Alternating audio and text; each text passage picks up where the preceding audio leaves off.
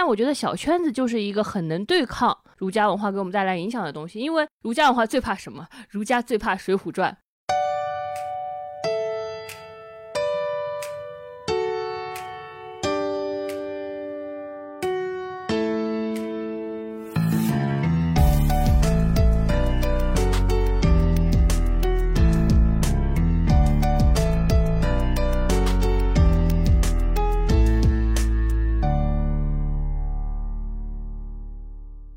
好呀，欢迎收听贤者时间，我是小张，我是智智。贤者时间是一档从普通人视角观察其他普通人的播客节目，由小张和智智两个普通人主持。你你摇晃床干嘛？今天是轻松活泼的一期，对的，我们现在录制的这个氛围其实就还蛮轻松活泼的，因为今天是在智智的小房间里录的。然后呢，我们面前有一个小桌板，是我为了我的常年卧床生活特意买的小桌板，它可以上下拉伸以及左右摇摆。小桌板上现在放着一盆西瓜，一盆芒果，还有小张刚刚炸了那个炸鸡块。对，这个鸡块就是我们上两期送错了的快递，然后。最后终于送到了的鸡块，对，因为我们是在朝阳区嘛，然后有了一些 风吹草动，囤了大把大把的东西，对对对。然后大家那个上海的朋友纷纷建议说，意面意面一定要囤，然后因为意面它最好保存，我就囤了很多长的、宽的、扁的意面，然后它意面肯定要配那种。番茄酱嘛，我就买了很多番茄酱。是的，是的，就我们进行了一轮激烈的囤货吧。然后，呃，我跟智智的囤货的侧重点会有点不一样，我们有不同的囤货单。我们我们分工是非常明晰的。是的，是的，就是我主要是负责囤一些改良性用品。因为大家提醒说，除了那些生活必备用品，到到风风控的后期，可能会有一些很痛苦的时候，你很想吃一些很难买到的东西，比如说小零食。对他们说成团，其他的就是像米面油，政府其实会发嘛，然后可能其他的稍微。中端一点的成团的东西也能够团到，基本上虽然很难哈，但好像那种就自己非常个性化的爱吃的零食就没有。对，反正我就是，我就听他们准备，我囤了很多巧克力，囤了很多薯片，然后虾条，然后浪味仙、太妃糖，然后绿豆糕，还有一大箱自热火锅，一大箱自热米饭，然后一大箱面包块。但小张的呃侧重点分工就不一样，你知道小张是我们家的一家之主，他还要囤囤一些硬货。小张来介绍一下你囤了什么？嗯。我就囤了一些呃生鲜，然后冷冻的东西。现在我们家那个冷冻柜已经满满当当了，就是也没有什么特别的吧，基本上就是按照那些列表来囤的。比如说牛排，比如说呃长期速冻的排骨。买了六十个鸡蛋，家里现在被冰箱门都每次打开都非常小心翼翼，因为那个鸡蛋很可能就全部碎裂下来，它就就卡在那个冰箱旁边的那个门边。对，买了很多鸡蛋，然后买了一些呃冷冻食品买的比较多，就要好好利用那个冷冻空间的每一个位置嘛。像冷冻的肉，呃，还买了很多冷冻蔬菜。对，有很多朋友也可也肯定会觉得我们说的是无稽之谈啦，就是说，哎，我我我们转发到家族群里，家族群说，哎呀，你不要担心了，北京嘞，北京可是首都嘞，不会这么严重嘞。我我但是我害怕。两个月 前上海也是这么说的，我们觉得还是要做点准备。对的，就是很害怕，就是现在可能被搞得太焦虑了，不知道该信任哪一个渠道的消息吧。除了我确实有点恐慌，说它突如其来的这个风控之外，哈，然后其实最近确实有一点焦虑过度，因为我已经，呃，怎么说，我已经我已经跟你号称了很长时间我快来月经，但我。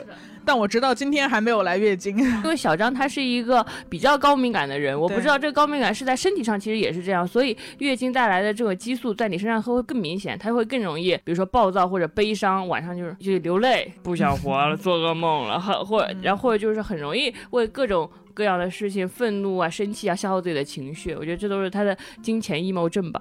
对，确实是的。他有一个学名叫 PMS 金钱综合症嘛，然后好像只有百分之几的人会占到这些症状。然后对我来说比较明显的就是，一个是胸痛，嗯，就是这两两周以来，然后我的胸，这个我也会，这个我也，你也会吗？胸痛就是痛的在床上翻个身都感觉千斤。呃，这这没没没这么严重，但是我理解那种坠痛和胀痛感，就是你可能只能正常的走路，就是你如果微微一碰它，或者或者你稍微运动一下，它就会很痛。是的，是的，我听说这个是由于激素带来的胸部里边的结节增多了，然后你就会肿肿胀什么的。对，就很难受，很难受。然后其实总体来说，其实它都是什么孕激素啊，然后雌激素这些东西，咱们也不太懂哈，但总之都是激素闹的吧？就是在例假之前的这一段时间，然后还有就是，你知道其实。呃，谈论这个东西还挺挺难的，就因为有也会有很多人说嘛，就说哎呀，来月经嘛，就是古今中中外，就是这所有女人都要来月经，就别那么矫情。但其实是什么让我确定了，说我真的是有激素影响，而不仅仅是我的心理因素。就一个就是我刚刚说的胸痛，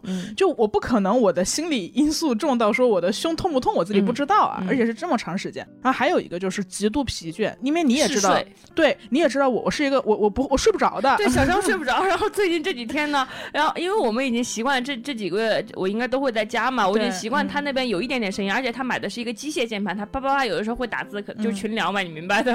但是在有的时候，我就在家就躺在我的床上，你知道吗？看网文，然后我听到那隔壁声音一点都没有。其实我还是需要隔壁传来若有隐隐约约一点声音，那种声音比较安全感，不一定是要对话什么的。然后那里就非常的寂静，大下午的他睡着了。那对小张来说，这是一个很难有的情况，因为他基本上睡不着觉。然后你有一天就是我在那儿睡觉，嗯。然后你就小心翼翼的开门进来，说：“宝贝，你在哭吗？” 我我懵了，我从睡梦中醒来，我说我没有在哭，为什么觉得我在哭？因为我我白天在睡觉是一个非常异常的事情，是的，是的，对对对，所以我就觉得极度的疲惫也是最近的一个感受。就当我意识到可能例假快来的时候，我就。啊，就很累，就像我这种严重失眠的人，我白天喝咖啡都没有用了，就我随时都可以睡着，所以我觉得它可能不是一个纯心呃心理因素的东西哈。所以其实这就最近也会看到说，就女生一说自己月月经，然后有一些，就哎，但但我聊这个，我也有点心理障碍，就是我也很害怕说，好像我在哭诉，所以导致了，因为这种哭诉导致女生在职场上就是呃变成了一个弱者形象。我也不是想，我也不是想这样，对我也不知道总是就是，比如说吧，很难聊，很奇怪，就是一小一开始我们对月经有有有耻感，然后不好意思提它，然后长大之后他们说要为月经证明，首先就叫她月经，而不要叫大姨妈或者叫一些其他的，不要污名化她，然后就给大大家科普，来月经是有这种情绪化，或者说是会让你觉得身体是难受的、不舒服的。然后这时候又有声音跳出来说，不要说这些，女性本来在职场上就有弱势，你又说什么来月经，女性不是更弱势了吗？然后那我也不不不知道该怎么办了，因为这确实是一个客观存在的事实。对。我我没有办法忽略这一点，就我我有时候，尤其是正在来月经的时候哈，然后就在开会，然后看到对面的就是男同事侃侃而谈，然后我我内心非常羡慕他，就是。我很羡慕他不用在开会的时候，然后一边流着大量的血，然后一边还能暖流，对就逻辑清晰的继续开会，就挺羡慕的吧。嗯，是的，我我也是，虽然我不是一个严重会痛经的人，可能我身体比较粗糙和健壮嘛，但是我觉得该有的那种胸痛，或者说或者经期前几天的那种胃疼啊，或者说小腹坠痛啊，我觉得这些还是有的。有的时候要是饮食不太当，就会痛经。就我平时的时候不是有信仰的人，但 但是来月经那几天，我真的很信。造物主，你把我的身体造成了一个每个每个月子宫内壁都要脱落的人，一定有一些意义在里面，一定有一些深意的。那时候我就觉得我就是那种巴黎圣母院里那个住在那个半地下室里边的那个信徒，那个女生，我就跪在地上说：“造物主啊，造物主，您为什么要赐予我子宫内壁脱落每个月一次呢？您是想让我学会谦卑吗？您是想让我从苦难中认真的品尝生活的真谛吗？你就在这悟，对，就在这悟，就是说，你是想让我明白什么功名利禄都不重要，内心的平静和身体的健康还是最重要的吗？总有一个道理，作为一个。道理造物主义，我知道，我明白你对我好，你给予了我神圣的生生育的选择权，但是能不能在要要我想生育的时候他才来呀？对对对，而且在来的时候那种感觉就好像是有一个大手掏，就突然伸进了我的子宫，然后在里面掏出一坨血肉模糊的东西，好像我的子宫突然变成了挖掘机现场，就轰隆轰隆轰隆的开过去。我说实话哈，我觉得这个东西，这个痛感在月经的过程中还不是我最难受的，因为痛感确实可以吃通过。吃止疼药来压制，是的，是的，对，在这里给大家推荐一下，因为我的同事也有那种痛经的症状，我是那种严重到就是他首先会偏头痛，然后那个经期就会，他会就是比如说做艾灸，嗯，他们广东人有一些特殊的治疗办法，是艾灸药草，然后还有做油那种什么搞风油精什么的，他一般会吃那个避里痛会好一些，然后也有朋友推荐那个拜耳小蓝片，嗯，然后也有朋友就是最普遍的是推荐金钱吃布洛芬，这三种都是可以缓解疼痛的。嗯，你继续说。对，其实这种这种疼剧烈和直接和清晰的疼痛感，可能对我来说不是最可怕的，最可怕的其实是呃止疼药无法压制的那些东西。比如说，我无法吃一个药让我的胸不胀，我无法吃一个药让我的情绪波动不那么大，一会儿特别愤怒，然后一会儿又特别亢奋。我没有办法吃一个药让我不疲惫，你你也没有必要嘛，就你的身体已经这样了，你就顺从顺应你的身体嘛。所以就很多时候也会看到说，呃，当女生说自己最近月经就是身体不太舒适的时候，然后就有很多男生在下面会说吃止疼药，吃止疼药。但其实，月经是一个非常复杂和综合的体验，它可能不只是疼痛，可能它还有更多心理和身体上细微的改变，就很难跟你们说。但总之，我们聊这一段也不是呃想要呼吁什么东西，大家可能也听出来了，今天。聊到这儿，是想到哪儿聊到哪儿。然后最近小张确实也被，呃，就是不知道什么时候会来的月经给困扰着。是的，我就每天在等待他，我就每天跪在地上祈求他赶紧来，就让我结束这个胀痛的时间。对我们前段时间，其实我们前两期都的的主题都是一个是中断的生活，还有一个是关于疫情嘛。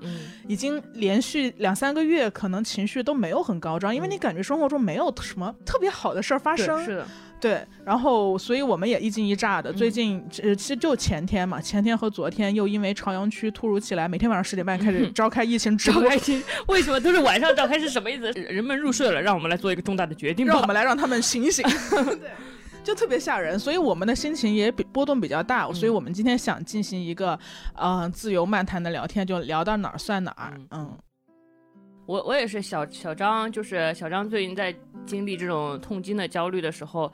反正我也在对抗我的焦虑吧，就是我也不知道为什么，就是每次当我决定休假半年的时候，就会有疫情来。你还记得一九年的时候，我说，呃，小张我辞职了，然后呢，然后我我刚辞职没没三个月吧，然后呢，二零二零年的时候疫情就来了。你知道疫情来的时候，其实带来最大的焦虑问题就是，其实他的经济会受影响嘛，不敢躺了，对，又不敢躺了，这事儿闹。但是我会努我努力说服自己，我还是要我还是要好好躺一躺的。就是我不知道大家有没有听过那个。就是小时候你经常看那个阅阅读理解会有一个故事，有一个小村落里的人嘛。你又记得这些？哎、这个，这个故事你肯定也听过。你说，他说有一个小村落，他的他的人去世的时候，他的墓碑上写的写的是，比如说一年两小时，嗯，或者说十六年三小时，或者说三分钟。你听过这个故事吗？没有，没有听过。哎呀，那我肯定还好。我特特别想听你说。呃，然后人家就觉得很奇怪，哎，为什么你的你的目标上，呃，你的墓碑上刻的是这些时长呢？比如说这个人八十岁，你却刻了他这个人活了两年六个月。然后那个人说，我们只他他只记录那些就是快乐的和有意义的日子，他只把那些日子记录下来。那我可能是零哎，这不不一定标准。OK，我觉我可能是对那个人来说，他觉得值得珍视的日子吧。因为有些时候，比如说很多时候，我在呃我在工作，或者说我在复制粘贴，或者我在做一些机械的活的时候，那段时间算活着吗？还是可能那段时间我就不算活着？我总是提醒自己这一点。就是这这天我焦虑的时候，我就我就在想，我这段时间值得放在那个墓碑的时间里吗？然后我说值得，然后我就觉得好，那我继续看哈利波特。嗯，是这个思路。对，这是最近又开始躲到哈利波特的世界里了。之前也跟大家说嘛，我们大概一年多以前就录了安全屋那一期嘛。每个人都有一个，嗯，由小时候看过的童话的书，或者是呃书影音构筑起来的安全世界。当外界有什么变动，或者是不好的事情发生的时候，你就可以躲进去。然后智智最近又躲到了哈利波特的世界里。我每次打开他的房门，然后给他送送送餐，送餐。给他送餐的时候，他都躺在床上看《哈利波特》。嗯，我已经看到第三部了，真绝精妙绝伦。哎，阿贝卡班三四真的是神，一二也绝了，一二三四绝了。哎，为什么长大后一遍遍重看《哈利波特》？是因为其实我小时候的时候并不能 get 到哈利波特是一个。怎么特殊的人？小时候可能在我心中更有特色感的是，可能是卢娜，她就是一个还很古灵精怪的女孩，她有很很独立、很自由的思想。哈利波特在我心中还是蛮模糊的。然后等到长大之后再看的时候，我我更能明白格兰芬多代表的勇气是什么。嗯，小时候你看到一个一个哈利波特，哦，他忍忍着姨姨妈姨父的欺负，我不觉得怎么样。然后他，然后呢，他去去森林里，然后独自去闯密室，或者说违反校规，去禁林里跟大只。蜘蛛见面，或者说他自己去杀了什么巨蛇什么这些东西。小时候你会觉得，哦，一个小孩面对就是他去做这些事儿，好像是很正常的，因为你不知道要付出什么代价。嗯等你长大之后，你明白他要付出什么代价，你再看他的行为，就会很佩服他的冒险和勇气了。因为你小时候会觉得我去就去了，长大之后你很明白，哦，违反一条校规我都害怕。你再看他，你会更明白他所代表勇气是什么。你你会更知道，原来一个小孩在一个寄人篱下的每成年人都忽视他，并不善待他，只是想给口饭让他活着。然后还有就是表哥欺负他的时候，他还能成长为一个正直善良的人，是多厉害的事情，我我觉得你说这个特别有魅力，是吗？就是总是这样。因为你知道，你刚刚其实说了一个，嗯，我之前也有感受的东西，就是小时候我们看到特别美好的东西，但你成年了之后总总会看到代价。就比如说你小时候，小时候泡泡机就只是泡泡机，我们就玩了。但智智前两天在哈在那个环球影城，他说要一八九，我说不要了，谢谢。对对对对对，嗯 就小时候你不懂嘛，当然钱也不是你自己出，你就觉得啊，就你就在在欣赏那个打出泡泡的快乐的过程和嗯泡泡美丽的样子。嗯但你现在看到它，你就满脑子都是一八九一八九，然后一八九马上就不由自主的开始换算，一八九可以买到其他的什么，嗯可以做三次核酸如。果我在淘宝买的话，我可能就不用这么多，我不要买。对对对，冤枉钱，冤枉钱！嗯就冤枉钱这种概念，是你长大了之后才有的概念，因为小时候你是没有代价的概念的。但很多人可能就到这儿，就是就停止了，就是嗯他就会一切的东西在他的眼睛中就自动标好了价格嘛。嗯但你还是会呃再往前走一步，就是你反过头来看，知道代价仍然去做的人，你嗯欣赏那些人，而且你看到了他们美好的品质。我觉得这个东西，就你你没有在批判他，你说那人傻，干干嘛去付出这个去去获得一个不知道回报的东西，但你反而很很钦佩这种勇气。你好那，你总是在我随便说一些普普通话的时候就给我拔高。小张真的很有这个特点。嗯，我跟他做朋友，我不知道是不是因为这这个点是一个很占比很大的原因，就是我我好好的自己的活着，什么事儿都没干，我平常的看网文、不洗脸、睡觉，然后吃饭，然后刷牙，然后或者说一些普普通的烂话，然后小张就会觉得，哇，你居然是这样哎。So 好厉害，好有好有吸引力，好有魅力，真的就是就是一美之，然后就像就像刚刚一样给我拔高，然后你知道吗？一个人只要普普通通的活着，就会被身边人这么肯定和赞美和羡慕，这是一个呃我不相非常信非常好的体验。我不相信你，你肯定，因为你你就是一个很特别的人。对难道你在遇到我之前没有人夸过有你这些吗人说过我？是一个，我也不知道，没有人夸过我这些地方吗。大大家有可能说夸你什么哦，啊这是这是挺搞笑的，这是、嗯在会在朋友圈发一些比较好玩的生活段子啊什么，嗯大家会说这个层层面，但不会有人夸赞我的睡眠，不会有人夸赞的吃饭，不会有人夸赞我的房间，不会有人夸赞我。对我我我就是原来我活着就这么值得夸赞，就是你很厉害，很牛逼很厉害，小小张真的。很牛逼，很牛逼。我不知道他怎么回事。如果 PUA 是夸赞的话，他做到了。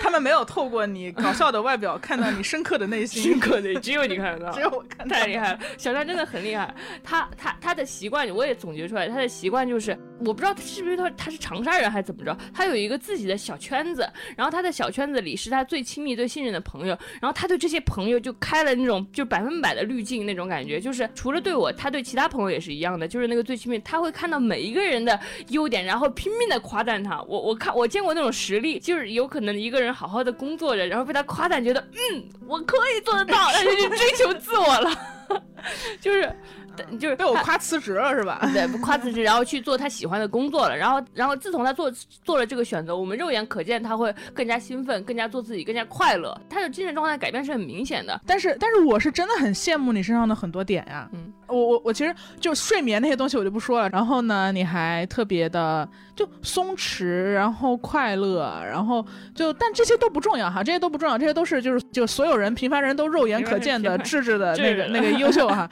就我我最觉得你身上最难得的点是，我经常觉得就我需要。跋涉了很长很长的路，然后我需要九曲十八弯才懂得的一些道理，一些人生的命题。但在你这儿，你三岁就懂了。这个话是你跟我说的，你记得吗？就我我经常非常兴奋的来跟智智说，智智，我又懂了一明白一个。道理，然后，对，这不是三岁就明白的吗？对啊，我就觉得你你天哪，一个人如果他三岁的时候就明白了，我现在二十八岁才能奋进努力得到的道理，那他是该是多么的厉害啊！我呃，只能是说这是一个一个经常受受过错的人三岁就会懂吧？我不知道，你可能是受挫太晚了。就小张也有很羡慕的点，就是他有一个自己的理想世界，然后他这个理想世界还没有被人摧毁，他还被很多人就是很多人的善意也帮他一起构建这个点，他就这么长大了。然后你知道吗？长大进入成人世界，他肯定会遇到挫折嘛。然后他啪，他才明白了，说智智，原来人不能什么都要，智智。然后我想明白，我不是三岁就明白人不能什么都要了吗？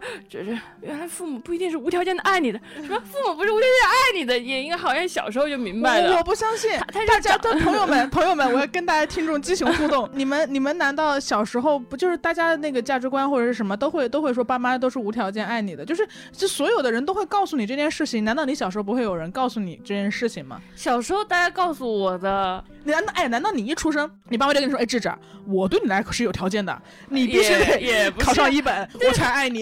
也也不能这么说，但是你但是你考上一本和考不上一本，它的区别就是爸妈你考上一本，爸妈可能九十分爱你；考不上的话，爸妈六十分爱你嘛。我不能接受这个，他连这个都不能接受，因为小张是一个很追求纯粹的人。但是父母哪怕就是他有，他可能有条件的爱你吧，但但那些爱的部分也是挺好的部分，就是我们可能就是在互相折磨中相爱的吧，我会觉得。所以你其实可以接受六十分的爱，我可以接受这种有灰度的、有灰度的。爱了，无条件的。我妈妈对我无条件的还是有点心的，爸爸绝对是有条件的。我自己觉得，为啥这么说？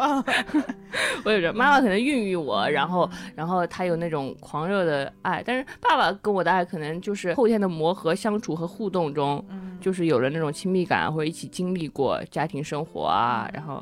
接受父母其实有的时候并不是，并不是呃无条件的爱你。对小张来说也是一个很大的课题。我主要是吧，就是因为因为我我之前跟大家说过，就我小时候看迪士尼嘛，然后我爸老老给我买迪士尼，所以那天我们不是在环球影城排队的时候还聊天，大家说你们小时候都看啥？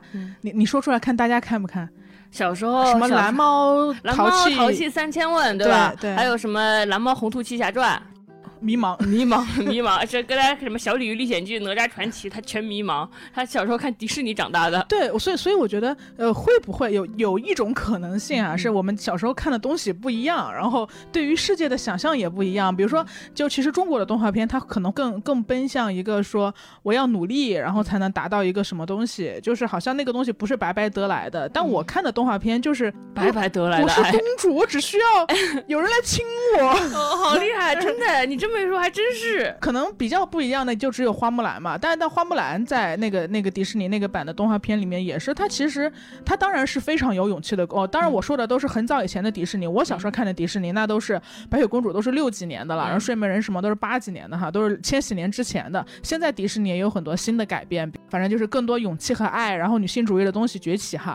但但我我我小时候我十岁之前看的迪士尼就是只要你相信一些很纯粹的东西会发生。生，然后你就静静的等待，然后那个纯粹的东西就一定会来到你身边。嗯，就即使是即使是睡美人，她出生然后就被遭遭到了诅咒嘛，然后她就一直在昏睡，然后也会有三个阿妈，就是变成仙女，然后一直在默默的保护她、照顾她、爱她，变成小飞人给她做蛋糕，就会有那个东西。然后我长大了之后发现。哎，我 怎么会这样？哦，明白。难道是因为我小时候看的，比如说小时候哪怕看《叮当猫》《樱桃小丸子》，这些都是中日两国人民写出来的动画片？日本动画还是挺挺现实的，挺现实。对，看小时候看的中国动画片，其实我可能意识不到，它也会有察察觉不到的东亚文化在里面。我觉得东亚动画片，它也许可能成。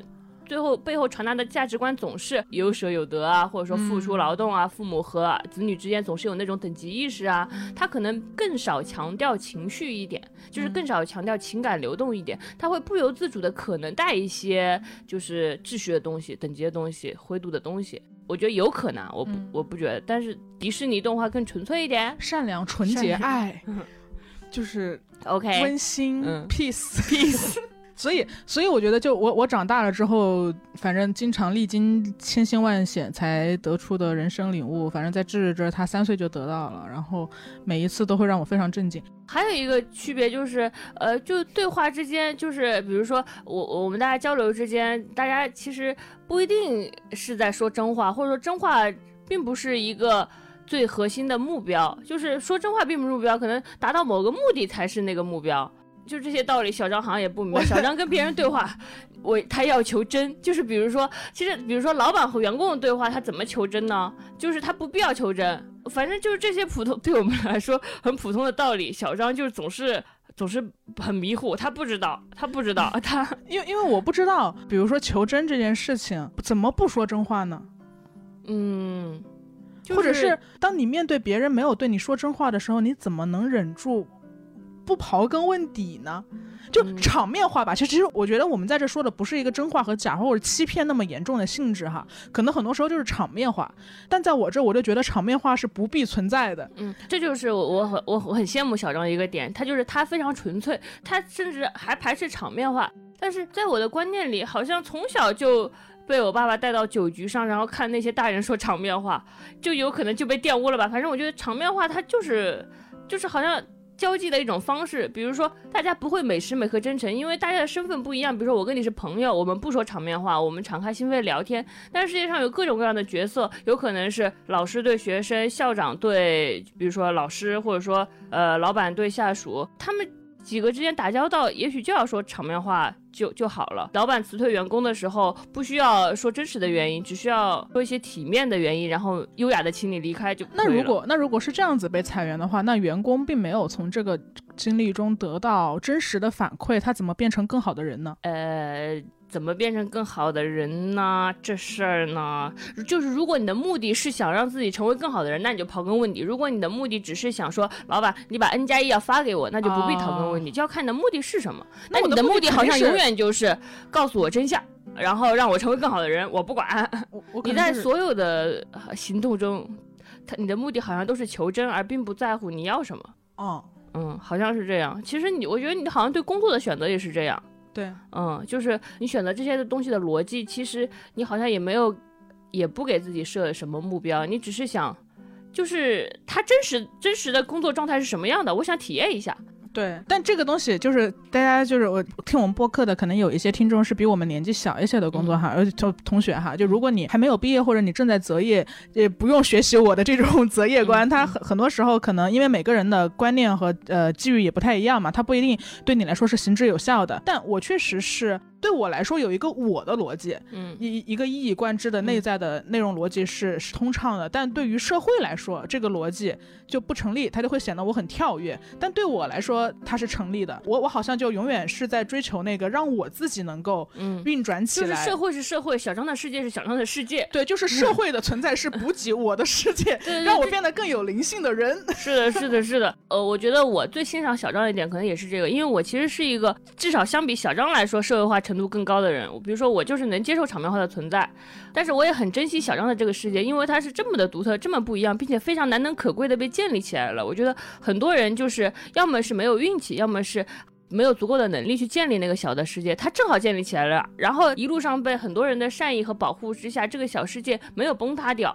他可能受到外界的侵扰，但是没有崩塌掉，因为他小张有非常非常多爱他的人在他身边，大家都守护着他。他不遵守那些规则的时候，大家也都愿意认可你。可能对，就是大家的爱，谢谢大家。哎，刚刚小张也一直说他很羡慕我，就是他，就是他就羡慕一个普普通通的人。呃，我不知我不知道大家有没有听过一句话，就是可能是海明威说的，我忘了。他说一个心理健康的人，通常是有些庸俗在里边的。什么？然后我就作作为一个有点庸俗的人，就因为作为一个心理比较健康的人，不庸俗。你你先说，相对小张纯度这么高的人来说，至少我的社会化程度会比他高一点点吧。所以我就羡慕小张很多很多地方啊，因为你是一个跟我可跟很多人都更不一样的人。我一直也说很羡慕你的理想世界，也羡慕你有很多很多人很真切的爱你，他维护着那个世界。你不知道有什么魅力，就就把他们吸引过来了。你也有很多人被真切的爱着你。哎，你你的人更多更真切。然后还有就是他他眼中的世界跟我眼中世界不一样，我也羡慕。比如说我我眼中的世界是四百八十 P 的，你眼中的世界就是蓝光高清一零八零 P。嗯，我也羡慕你看到的世界，它是有很多层次在里边的。然后我还羡慕小张，愤怒的时候就能写公号，他有非常非常多的表达欲要要说。每次小张跟我说：“这是你有什么想说的呀？”我就想说我没有什么想说的。然后我很羡慕他脑子里随时随地有很多很多想法啊，这都是因果连起来的。不是，就是因为因为你看到，就是有有理想世界。理想世界一定和现实世界是有非常多不交融的地方，然后你的理想世界就会受到挑战，嗯，然后你就会痛苦、愤怒，然后这个情况下，你不光痛苦、愤怒，然后你看到的世界还是非常高清的，因为你是一个敏感的人，嗯。这个时候你就会把非常带给你敏感、愤怒的所有不合理性尽收眼底，你有了这些。你就脑子里就想就转，你脑子里就有无数个为什么，嗯。就是因为我会对非常你你可能觉得我会对非常普通的事情都会有一些为什么，但是的但在你看来世界就是应该这样的，是的，但我就是会有很多为什么，就是我眼里世界应该这样，但是我又觉得世界在如果小张描绘的那个世界能实现，那就好美好。所以我这就是我没有实现，所以好痛苦，没办法，然后就开始写东西，表达欲就就就强了，因为因为自己内心世界和外在世界完全不一样。就是我之前会比较纠结的一个点，就是我会纠结这一切的探索有没有意义。我会觉得我好像真的需要特别费力，然后付出特别多代价，各种各样的代价，消耗特别多心力，才能够达到一个特别简单的道理。但那我在中间这中间经历的跋涉和痛苦，我为此流过的泪算什么呢？难道我就是花了二十多年才成为了三岁的智智吗？那我是什么东西呢？你不会成为三岁的智智，你就是一个二十八岁的小张啊！你哪怕你在你二十八岁明白了我三岁知道的道理，你你也不是三岁的我呀，你是二十八岁的小张啊！那我不是很很很很辛苦吗？就我就注定要如此辛苦，可能我到我到六十岁都还是没牙了。我的今天得到了一个道理，我要告诉智智，然后智智没牙的智智说：“哎，我三岁就知道。”就我一生都在都在探索一些你你人生前三年就完成了的社会化。你的人生并不是为了追求某个道理存在的。不是吗？你一直在走你的路，你做做的挺好的。大概你发表了很多你想说的话，做了很多你想做的事儿，交了很多你很想得到的朋友。说你就是一个不一样的人，你自己也明白，而且你并不想就是浪费掉你的天赋或者牺牲掉你的天赋，成为一个别的人。你就是能感受到更多的痛苦，或者说你就是能洞悉更多的东西。你的才智或者说你的表达，都让你成为了一个不一样的人。然后你是不一样的人，然后你要你又要在这个世界生活着，然后你就不得不偶遇一些普通人会偶遇的道理，让你感到。受挫让你感到伤害，我明白你意思。嗯、我觉得可能可能可能我的困惑本身也不太成立哈，它可能只是一个人在成长过程中的迷思。嗯、但因为我们这个节目就是我我们我们从来就是我们不是全能神嘛，所以我们其实呈现一些普通人成长过程中可能会有的迷思。我觉得你刚刚说的话，就是你有一个自己的小世界，然后外面不是也有一个世界嘛？你在外面那个世界得到一些东西来补充你这个小世界，就是相当于你得到的一些道理，只是在补充你的小世界，你的小世界不会因此崩塌或者因此没有，你仍然在给自己的小世界加固叮叮当当敲锤子。呃，因为那个东西太丰富了，所以我现在的困惑其实不是我无知或者是我一穷二白什么都没有的困惑，我的困惑是我没有力量去驾驭这个丰富，很很多时候。我不知道为什么要这样，然后又有很多其他的想法，所以我不知道，也许我锻炼出了更更增强了一些能力之后，我就能驾驭掉这个混乱了吗？嗯，你你的社会化是什么时候开始完成的？你你你也没有社会化的很好啊，但我觉得肯定是比我强的。相对你而言是吧？对对对对嗯，我我有时候就我之前也也跟大家聊嘛，就是。我就很很疑惑，我不知道，我我经常有一个感受是，我不知道我身边的人他们在哪一个阶段突然就好像统一的去上了一个社会化进程的班，嗯，对我真的很困惑这件事情，就好像所有人一夜之间都知道了五险一金是什么，一夜之间都知道了。啊，我该怎么跟上司沟通啊？一夜之间都知道了，就是煤气怎么交，然后如何修好一个桌子。当然，这些都不是最重要的，这些都是一些生活技能。但好像我会觉得，我身边的人不知道为什么一夜之间，他们大家都就对社会上的很多隐藏了的潜规则，或者是呃习俗、约定俗成的事情有了某种共识，嗯而这个共识我是没有的，嗯 就显得我很怪。但好像身边你一起长大的朋友，突然之间你可能。隔一段时间再去见他，然后他也被那个共识的体系吸进去了。我是有点迷茫的，就因为我感觉到我没有被那个，我就是那个老师没有教我，他教了我身边所有其他的人，但他没有教我，我就觉得我好像是一个社会的差生。对，因为我我没有到，我没有被他吸纳进他的班里，所以我缺课了。但我自己的那个东西。我又不知道如何去掌控它，所以这个可能是我的疑惑，所以我可能也想问一下你，就这种社会化，你们都在哪儿上的课呀？你们在哪儿上的学？怎怎么怎么就社会化了？你咋就知道人家跟你说不说真话也也是 OK 的呢？你咋分辨哪些是场面话呢？你嗯，哎，我明白，呃，你说你是社会化的差生，这点很我我很认可呀。我觉得你在你的成长过程中，你应该经历了很多次与主流的东西格格不入的东西。就像我们很久以前提到的，在学校里，你也并不是一个很学校化的学生，你就是那个特立独行的那个学生。从我的经历来说，呃，我觉得除了我们俩之间材质的差别，从原生家庭开始说起的话，我爸妈就是标准的父母。然后他们就是就是接接受了传统教育长大，那个传统教育就是爸爸会说。赚钱养家，然后妈妈会说：“哦，我我我会努力的让这个家庭更加幸福。”我们家角色比较分明，角色分明，而且这个角色分明就是我们大家最最主流的那种社会分工的角色。我在这样一个最主流的社会分工的家庭中长大了，然后呢，我又进我就进入了一个高中接受教育，成为了一个最主流的学生，周围都是一些呃接受传统教育，然后大家就一起磕磕绊绊的完成应试教育，然后没有什么阻。爱的接受进应试教育，然后长成成为升上了大学，进入了公司，然后我们是完全遵遵循着这个社会最大流的路数在走的。但是你不一样，我觉得你你你的家庭就很不一样。比如说我我记得叔叔就是一个不随大流的人哦，他就是一个蛮快乐的人，然后他也并不特别在乎就是主流的一切。你经常会评价说你爸爸是一个有点出世的人，是吧？嗯，你妈妈也是一个不一样的妈妈。我我因为我见过她，我知道她跟其他妈妈不一样在哪儿。她相比一个传统的妈妈来说，更像一个快乐的人吧？我觉得更像是你的朋友。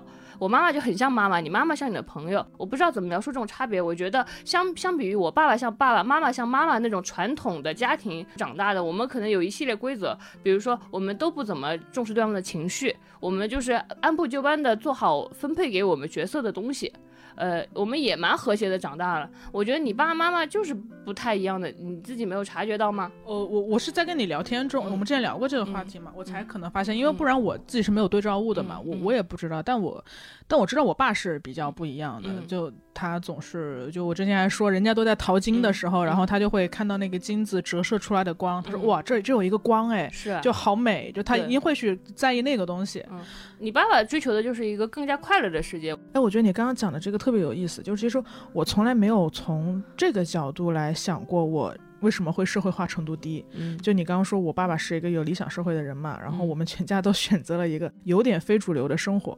就我爸爸可能他没有那么像爸爸，因为他像一个小朋友，像一个贪玩后爱闹的小朋友，总是能对世界有新鲜的洞察和发现。我也觉得跟叔叔聊天的时候，他其实从来不会关心你的世俗意义上的东西，他就是跟你聊沈从文，或者说跟你聊哪幅画更好看。我他就是说，智智是个有意思的人。我记得就是就是比如说我去长沙玩的时候，爸爸也不会关心我的，就是比如说工作或者薪酬，他会说说，哎，智智说五一节的时候，他站在某个街道上人很多，他说这叫战长沙，真有意思。我觉得你爸爸觉得好玩点是这种点，这可能是我爸爸永远不会觉得就是想起来会会心一笑的东西。嗯。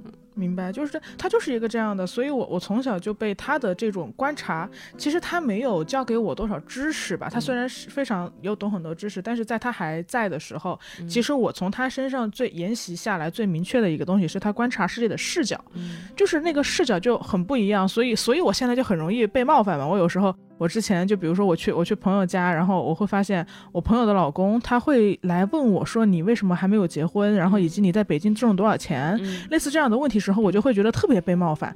就因为我从小到大，我爸就没有跟我谈过这些事情，嗯，就他从来不会主动问你挣多少钱，然后。嗯，从来不会跟我说你要你考研要考的怎么样，然后考博要考的怎么样，他不提这些，从来不问，他从来不问，就就所以，我从小就没有被这么问过，然后，所以我我的社会化程度低嘛，就所以，我我也不会怎么样去糊弄这种问题，就总而言之，我觉得他可能是一个。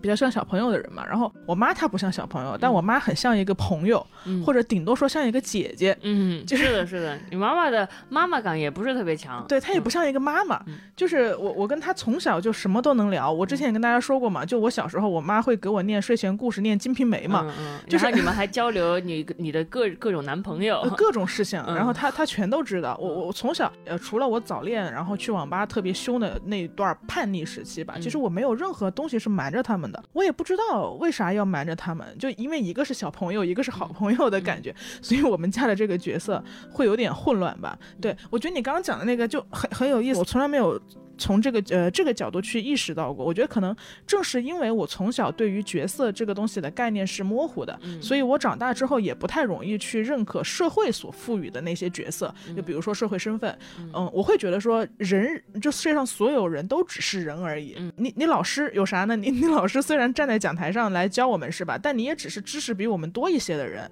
你比我们年长一些，然后你多读了一些书，这不是很正常的事儿吗？然后你老板，你虽然给我发工资是吧？但也许是因为你就是就是你你恰好有一点钱，恰好有一些想干的事儿。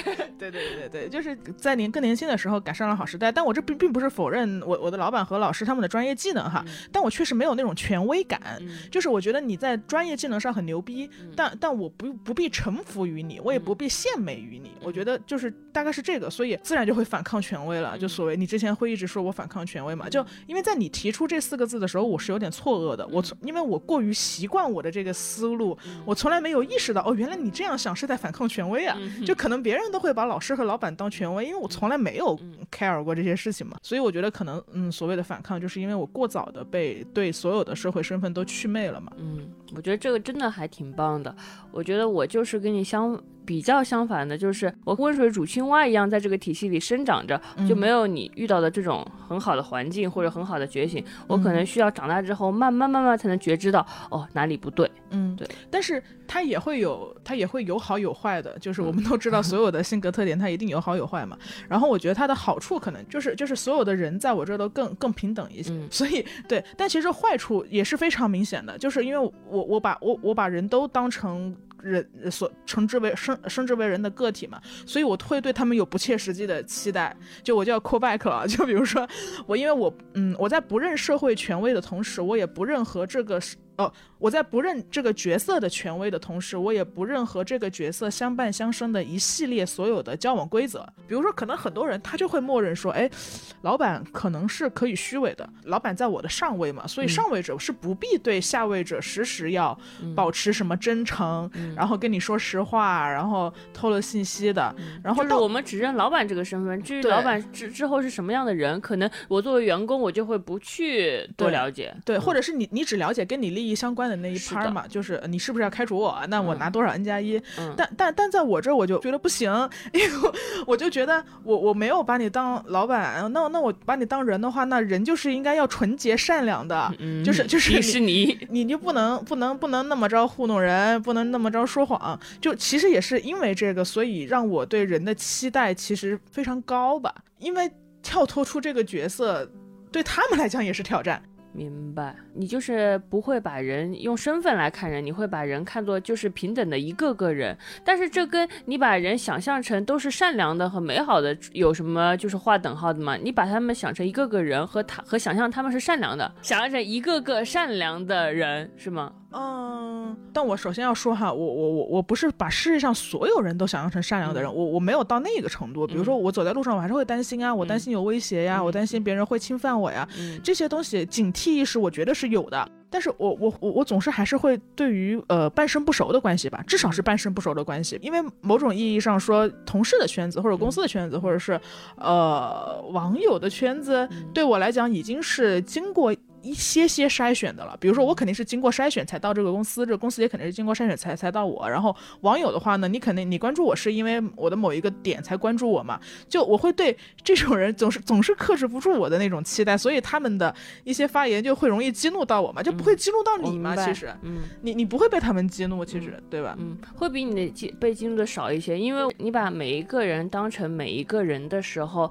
你就会不在乎他的身份带来的一些固有的属性和标。标签你就不看这个，你对他们有统一的要求。对对，然后那那个要求可能也是基于我对我自己的要求。呃，我因为我不太会撒谎嘛，所以我会尽量就是比做一个比较纯净的人。但在这种情况下，如果你不做一个纯净的人，那我当然觉得我有点亏。但其实我但但通过今天的聊天，我觉得非常有收获。就是首先首先人家也没有要求我去做一个这样的人嘛，是我角色身份的概念比较差，是我社会化程度比较低，所以我不应该老是有这种。呃，不切实际的期待，那我就常常失望了。是我，我今天应该得出这个结论吗？怎么回事啊？把我社会化？这个不不能把你社会化，我得好好保护你，这很珍贵的东西。闲者时间由 Marcus Media 制作出品，我们推荐你在苹果 Podcast 订阅收听我们的节目，或者给我们五星好评也可以哦。同时，我们的节目也更新在各大主流音频平台。我们节目的公众号是闲者时间播客，你也可以在公众号上找到我们。在没空更新的日子里，我们会不定期发送一些短短的语音给你听。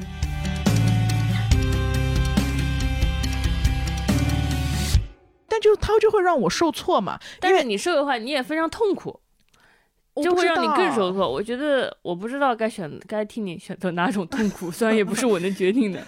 我还是希望我能 收敛一下我的期待，因为因为因为我我自己在期待过程中，我会发现很多人其实他他可能他也想真诚啊，但他没办法，他他他他他，因为他自己都把他自己退到了他的社会角色后面了，他慢慢的他找不到自己所谓的那个最人的东西了，就他也不知道该咋跟我说真话，因为他没想过真话，他不知道咋面对自己的真实感受吧，就是老受挫吧，我咱也不知道该咋办，就是说，是的，就是你对人的纯粹程度期待只是。很高的，这会让你，反正又高兴又难过，没办法，没办法。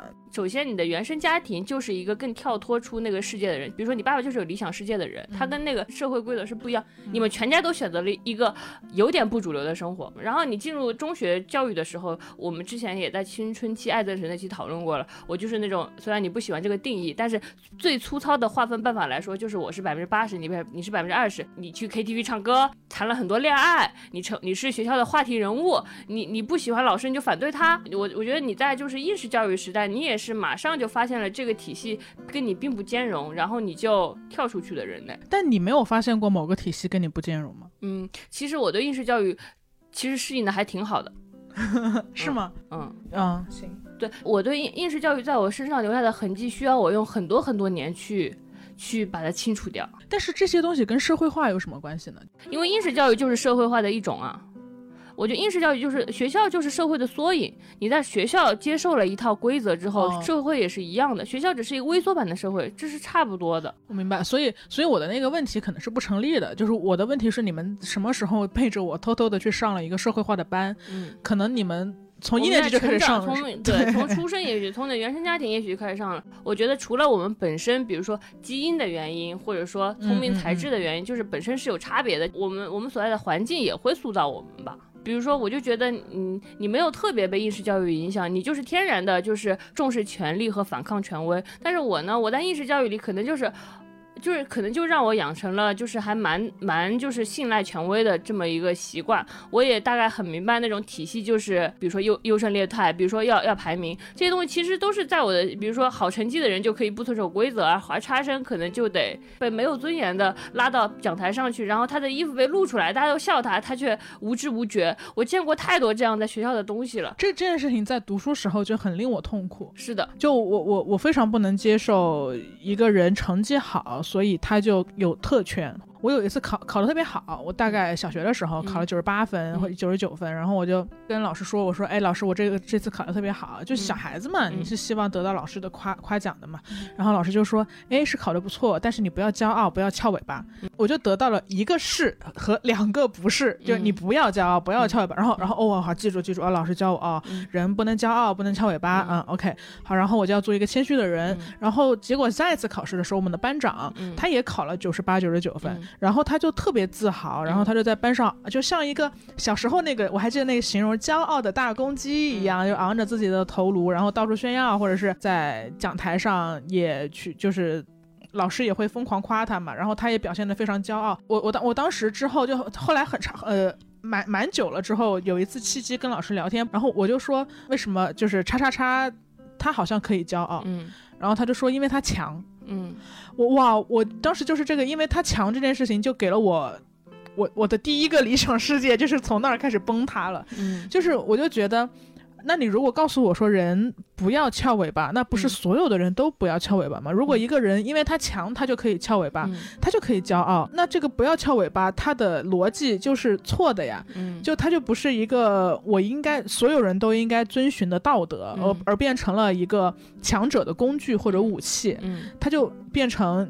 达尔文了嘛。其实长大之后才知道这个叫达尔文主义，但小时候第一次接受的时候，我就非常非常难受。对啊，我觉得这就是你非常非常可贵的地方。我觉得反而就是我应该对你好奇的是，你对人的权利的这种尊重，就是是哪里来的呢？我觉得有可能是因为你逻辑更好，或者更会独立思考，这是很重要。因为因为比如说我我也面对同样的事情，比如说好好学生会得到优待，差学生好像就不怎么被尊重。我是把它看成当成一个现象在看，我就哦原来是这样子。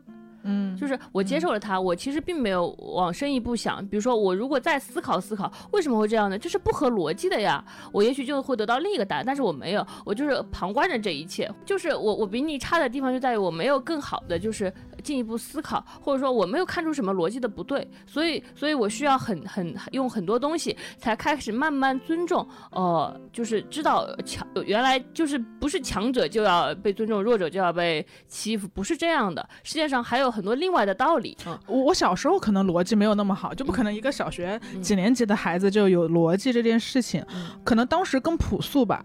我会觉得，我会觉得差生也有他非常厉害的地方。嗯，就我当时，我当时可能因为小时候就跟差生谈恋爱，谈的比较多，就是他们很聪明的，我知道他们非常聪明，他们可能因为种种原因成绩不好，但是他们非常聪明。他可能就就如如果他是一个鞋匠的孩子，他其实回家之后能做出很好的鞋子，他。他有那那么多灵光闪闪的东西，但是他在这个集体里面被鄙视、被倾压，只是因为他没有符合这个集体的规则。那我觉得，要么是这个集体的规则太单薄了，要么就是他应该去选，他应该去学习到其他的规则。但总之，没有一种情况是这个集体的规则就是全世界范围内普世的规则。是的，是的。我觉得你又说到了一个很重要的点，就是你从很小的时候就开始谈恋爱，其实不只是谈恋爱，是你从很小的时候就开始跟别人建立各种亲密的关系。因为你信任和爱这个人，你就愿意看到不一样的世界，你愿意为他多想想，为什么他遭受不公平的待遇。次因为我当时小的时候谈谈恋爱，男朋友都比较爱打架哈。然后爱打架的学生呢，其实，在我们学生里面是还挺酷的，或者是还怎么样的大哥的女人。但其实，在在老师眼里，肯定不是一个就经常被通报批评嘛。我每次看到他的名字被通报批评，然后写成一个大字报贴在学校的哪个地方，然后又记了大过，这一次又是一个处分或者什么的，我都觉得非常荒谬。就是 我荒谬的点就在于说。呃，这一张处分表，它明明应该是一个耻辱。那耻呃，什么样的学生是差生，是应该被这个集体排异出去的人，要贴上这个大字报是学校的规定。但其实，在在差生的群体里，哇，这个人又处分了。就大家在说这个事情是很微妙的，大家是会觉得这人有点厉害哈啊，那个谁谁谁，他他又被学校处分了，但他还没有被开除呢。就是 只要你不被开除，你受点处分，反而是让大家觉得你这个人好厉害，好特别，然后很有威信，建立了那种东西。那我就我我我我当时就因为我在两种评价体系中游移，我就会觉得，那既然还存在一种差生的所谓差生的评价体系，是这个人如果他被处分了就很厉。厉害，那就证明说不是唯一的体系，是你被处分了，你就是个坏东西。对，所以我就觉得，如果仅仅是一个处分都有两种体系，那它一定还有更多的体系存在吧？是的，就像你说的这个，你小学的时候、初中的时候就明白的道理，我可能是等到我大学毕业之后才明白的。我觉得就是，其实其实你也有很多你一早就学的道理，是我要要经过漫长的学习和自我教育才能明白的，而那些是你天生就习得的东西，我可能要看非常多文学作品。或者说要建立跟别人很深刻的连接，我才更加明白那个那个更对的世界是什么样的。但是我就比如比比如说你刚刚说的那个差生也很厉害啊，这个可能是。我大学毕业之后，真的交到了一个就是没考上高中的朋友，呃，没考上大学的朋友，他很好，我跟他很亲密，然后我才明白他，我我我发现他很有才华，也非常聪明，他经常能说出让我就是灵光闪现的东西，然后他也各个方面，就是我发现他会很多东西，他不只是在本职工作上非常厉害，他又他又会染头发，又会组织工作，他连居委会的活工作都能掺一脚，我会发现他在各方面都非常优秀，但是他没考上大学，其实有一段时间的偏见，不管我自己接受的教育让我。知道哦，不不能有学历歧视。那同时有一个声音就跟我说，可是考试没有那么难呢，呃，不需要你有多聪明，你就是本科应该可以上吧。但是当你见到一个就就没考上大学的人，活生生的人，活生生的人，然后你又跟他如此亲密，你就很认可他，你特别欣赏他，那个时候你才愿意反思到说，就是不是这样的，就是有些人他是不适合不适应应试规则，但他仍然很厉害很棒。这就是我觉得建立关系也很重要。比如说我之前也跟你说了，我是透过你才就是更加了解这个世界的更多一面的嘛。比如说我之前是没有跟特别敏感的人交往过的，就是这个敏感是褒义词啊，就是呃我也没有跟抑郁症交往过。就是那我会那我自己也很知道政治正确的道理，就是你不要在抑郁症面前跟人家说抑郁症不是病，但是你你大概就只是认知到这个程度，就是你在你在书本上或者在文章里你大概认知到这个程度，但是你对此没有触触目就是深切的体验。可是当你真的有一个朋友，比如说他是个抑郁症患者，他是一个天生高敏的人，你就会更加共情他的处境，因为你看过他的痛苦之后，你就你就会在面对别人也污名化抑郁症的时候，你非常的愤怒。或者说，或者说，比如说，我前几天看到那个新闻，有一个有一个女生，她就是在疫情期间，她没有菜吃，然后她就她就请那个外卖小哥给她两百块钱。外卖小哥给他跑腿拿拿菜，然后他很感谢外卖小哥，就给了外卖小哥两百块钱的跑腿费。然后有个人把这个文章发上网，本来以为是个暖心故事，然后很多人就评论说，怎么疫情期间人家跑腿小哥给你大老远跑了五个小时，你就给人家两百块？这个点我真的好不能理解，就他明明是一个好事儿，我就觉得怎么这样完美的鸡蛋中都能挑出骨头呢？我真不理解。对他就是说，怎么就给两百块？是我肯定不会给给更多，说你太小气了。很多人就是评价这个女生嘛。也有很多恶意，然后这个女生她遭不住，她就她就跳楼了。我我看那个那个新闻报道，她丈夫就接受采访，她也很悲伤嘛。她她就说，她当时也跟妻子说，你就别钻牛角尖了。或者说你别想这么多，呃，这你就网上那些人，网上什么人都有，别在乎这事儿，来吃饭吧。然后发现自己老婆跳下去了，就是因为受不了网上那些网暴的恶意。我看这篇文章我就很有感触，我觉得，哎呀，这个老公，哎，就是我很能带入这个老公。如果这如果是几年前的我，可能也会对一个被网上的言论伤害的人说，哎呀，你别钻牛角尖了。但是因为我跟你在一起过。就是我，我跟你呃相处了这么久，就是面对恶意，你有你有多么百转千回，你之间经历了多少多少自省和多少多少冤枉和多少多少试图说服自己却失败，多少多少愤怒又又压抑住。我是看过你所有痛苦，然后我也很害怕你是那个跳下去的人。就如果不是因为你，我我可能感受不到。这这些网络的恶意会对这个女生带来这么大的伤害，但正是因为认识了你，我才会更加愤怒那些网上的就是发表言论并且毫无节制，不知道为什么就会对别人散发的恶意的人，我会更加讨厌这些人，就是因为我知道他们造实实在在给一个人会造成什么样的伤害。其实建立关系也是我们认识世界非常重要的部分。就像你说，你可能有了一个校霸男友，你说我们校霸男友多厉害啊？那那他的评价体系肯定是有问题的。我可能得有一个呃呃高中毕业的好朋友，我才明白应试教育也是有问题的。或者说，我们可能认识一个同性恋朋友，我们才能知道同性恋怎么样。不要有偏见，就是我们就是要接触各种各样的人，然后爱他们，然后他们的经历才能化成我们自己的经历。嗯，你就不是被一个道道理所说服了，那些道理你可能背一千遍，你已经。熟记于心，但是没有具体的人，你可能就是很难真的去想象那个东西。我们也看到过很多那种，哦，我尊重，就是他他他知道自己要得体，要正正正确，所以我尊重我尊重你们，但你们最好不要出现。是的，是的，你们没必要要权利嘛，你们走上街就不对了嘛。但我尊重你们啊，我没有说你们不好的意思啊，就那个东西，你并不是真的尊重人家，你只是怕自己显显得不体面，你只是害怕被骂，所以你的那个尊重只是你避免避免被骂的一个护身符而已。所以真正的共情。是你支持他们。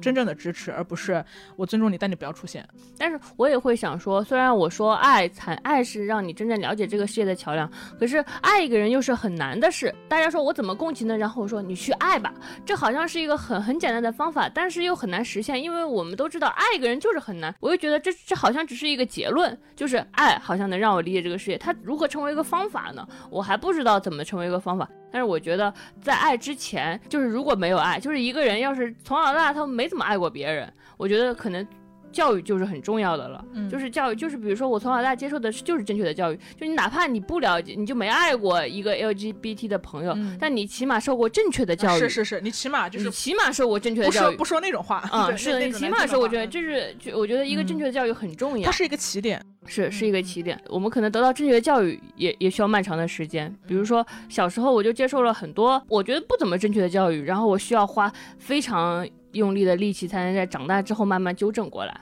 嗯，我觉得大家也不要自我攻击，说你可能没有那么多正确的理念，或者你怎么才学会啊？现在学会还不晚哈。嗯，对，就没有什么事儿是晚的。所以其实你刚刚也治愈我了嘛，嗯就是我我我一直会有点纠结，说为什么我费了这么老大劲，然后流了这么多眼泪，才懂智智三岁才明就明白的道理。但其实你也会告诉我说，其实你也是经历了很多很多事情，然后反反思反复去思考。嗯，去看见，去共情，然后才懂了我。你一出生就是我的理想世界，很厉害。哎，我一出生，哎，这是很厉害，就是 就是我我我有点混混沌沌的活了这么多年，我没有特别跟别人建立过很深切的联系，就比如说没有谈过很多恋爱，或者没有很多亲密的朋友，我基本上就是混混沌沌的长大了。可能读了一些书，至少稍微有点挽救我。其实我觉得文学作品里边，它有它有很多灰度的地方，其实能让你反思说，哎，文学作品里怎么和社会系统的真实不一样呢？那个地方其实是它它不是直接的人与人的交流，但它至少是一个文学作品，能让你觉得有点不一样的。这个我现实中不让出轨，但是文学作品那个人就是出就可以出轨，或者说类似所有的那些东西，那个文学作品也会给你留下一个小小的思考空间，让你会觉得说。不不一样，好像是有点哪里不对。这个东西大概是维持着我的怀疑的，嗯直到后来我可能我可能就是也也经历了很多东西，或者说也也遇到了更加亲密的人，我才能慢慢确定我的理想是什么样的。但但你呢，你一下子也也也就站在我呃这么多年奋斗的终点上啊，你自从小就开始捍卫这些，从小你就会捍卫你那个初中校霸的学生说饮水交友有问题，他是最棒的。但是我需要长大之后才明白这一点。爱情的盲目还是有点用的。我们我们互相在习得三岁的时候就知道的道理。嗯，对，所以其实可能没有什么东西是真的真的晚的。是的，对，就是大家就是互相学对方很早就知道的东西，然后我们才会变成更丰富的人。是的，啊我其实会有一个问题想找回去，再请教一下智智。嗯就我我会觉得智智其实非常擅长处理冲突，嗯虽然他呃的愤怒表达的比较快，但是他其实特别会说话，但他的会说话又不是那种社交意义上的会说话，就是。他其实还是非常能从对方的脆弱中总结出来自己要怎么样去行动的，所以我也会想说，就比如说还是刚刚那个例子，很多人他要么就是那个被网暴，所以离开跳楼离开了我们的那个女孩嘛，然后我我可能能分享一些，如果我是如如果你跟我一样是一个高敏的人，你面对网络恶意的时候，你可能需要怎么做？但你你刚刚不是说你共情了丈夫嘛，所以可能也有一部分人是他身边的人被网络暴力了，他也很想关切，但他不知道自己该怎么关切，他不知道该怎么说才能不成为自己最亲密的人。